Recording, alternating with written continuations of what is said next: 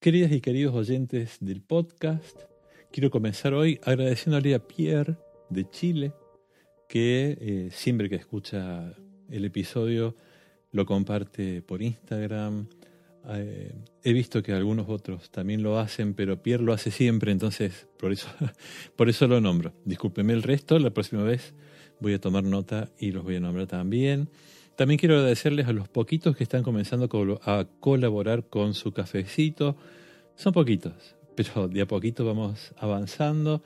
Este, no dejen de compartir el episodio, eso para mí es lo más importante. Podés hacerlo ya mismo, donde estés, que sea que lo estés escuchando, podés seguir escuchando, dale clic al nombre del episodio, entras en el episodio, en la aplicación que estés usando, busca el botón de compartir y compartirlo, ¿sí?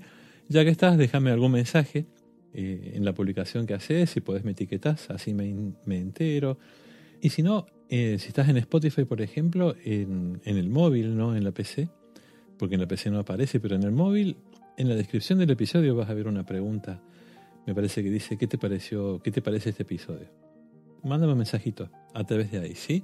Eh, el podcast tiene una característica que no favorece la comunicación, la interacción entre el podcaster y los oyentes. ¿sí? Por eso les, les pido que me escriban, porque si no, me siento solo, ya les conté. Bueno, ahora sí comencemos con el episodio.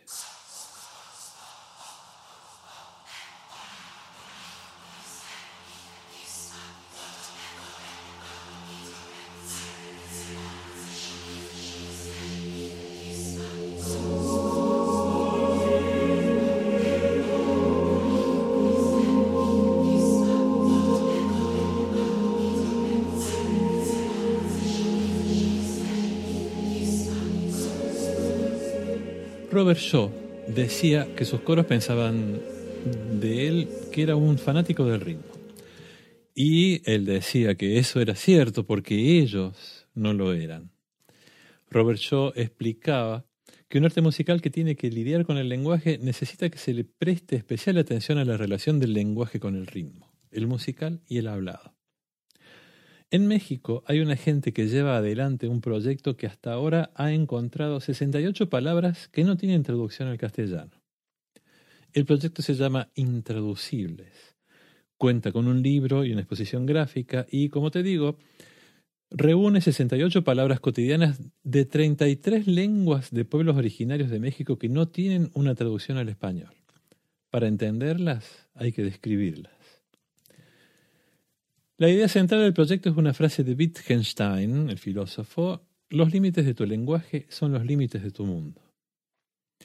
Y buscan, a través de este proyecto, ampliar las fronteras del mundo que se trazan a través del lenguaje. Y las trabajan en una etapa inicial con niños y adolescentes con un enfoque multidisciplinario. El pecado capital número 3 de William Folger, el tercero de los siete pecados capitales de la dirección coral que estamos revisando en esta temporada del podcast, se llama falta de contacto visual. Y uno de los puntos más importantes que este texto nos explica es que las palabras no son el factor más importante de la comunicación entre el director y su coro.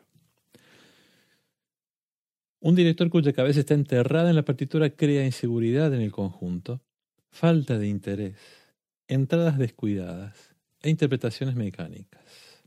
Vas a encontrar algo de este material en eh, uno de los últimos videos que subí a YouTube de técnica de dirección.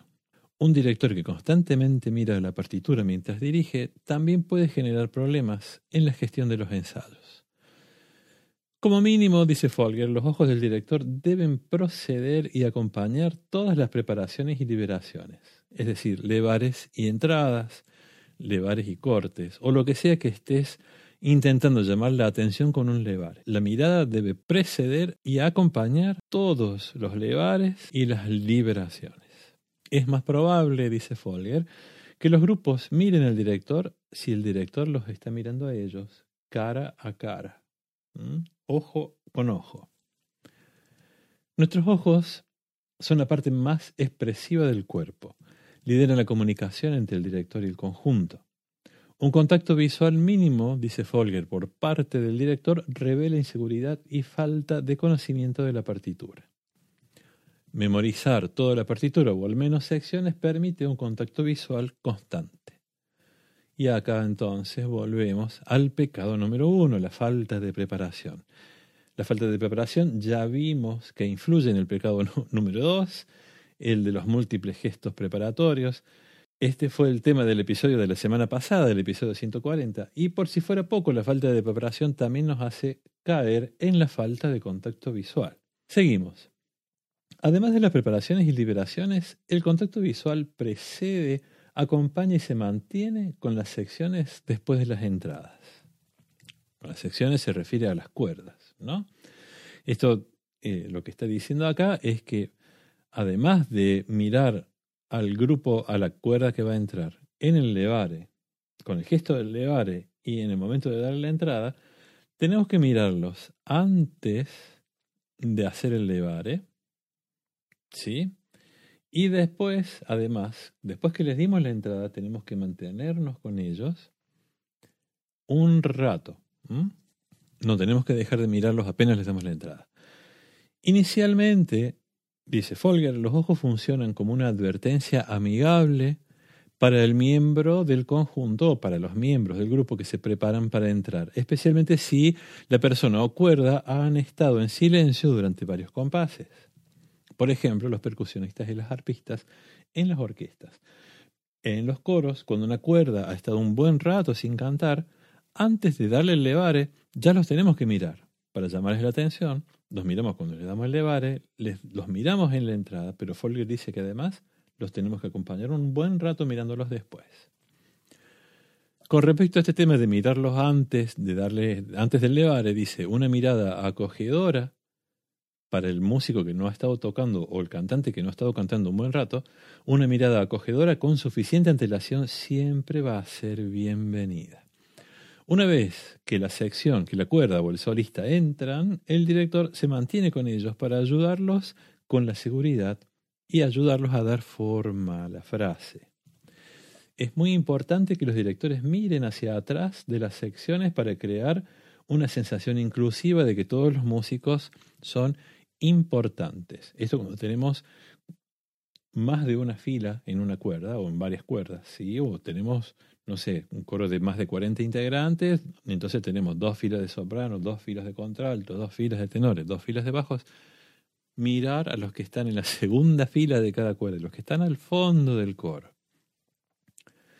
Repito, lo que dice Folger, es muy importante que los directores miren hacia atrás de las cuerdas para crear una sensación inclusiva de que todos son importantes. También se sugiere a los directores mirar en primer lugar a los ojos de los cantantes que constantemente evitan mirar al director. Mirar a los ojos de aquellos cantantes que sistemáticamente evitan mirarnos. ¿Sí? También debemos hacer, dice, un esfuerzo constante por contrarrestar nuestra tendencia natural a prestar atención a nuestro lado dominante escaneando a todo el conjunto de manera uniforme y frecuente. Explico un poquito esto. Sin darnos cuenta, hay muchos, muchos de nosotros tenemos tanta dominancia de nuestro lado dominante, ya seamos diestros o zurdos, que sin darnos cuenta estamos como constantemente mirando de ese lado y nos olvidamos de los que están, en mi caso sería los que están a la izquierda. Entonces, hacer un escaneo completo de todo el coro cada tanto está bueno para contrarrestar esta tendencia de mirar siempre para el mismo lado. ¿sí? Esto, dice, alentará la atención de todos los miembros del grupo. Los cambios de tiempo difíciles, incluyendo accelerandi, ralentandi, calderones, acá me pasó del, del italiano al castellano, y cambios dinámicos importantes y pasajes técnicamente difíciles merecen una atención específica con los ojos. Otra vez, acelerando, retardando, calderones, cambios de dinámica importantes y pasajes técnicamente difíciles, hay que mirar el coro, sí o sí.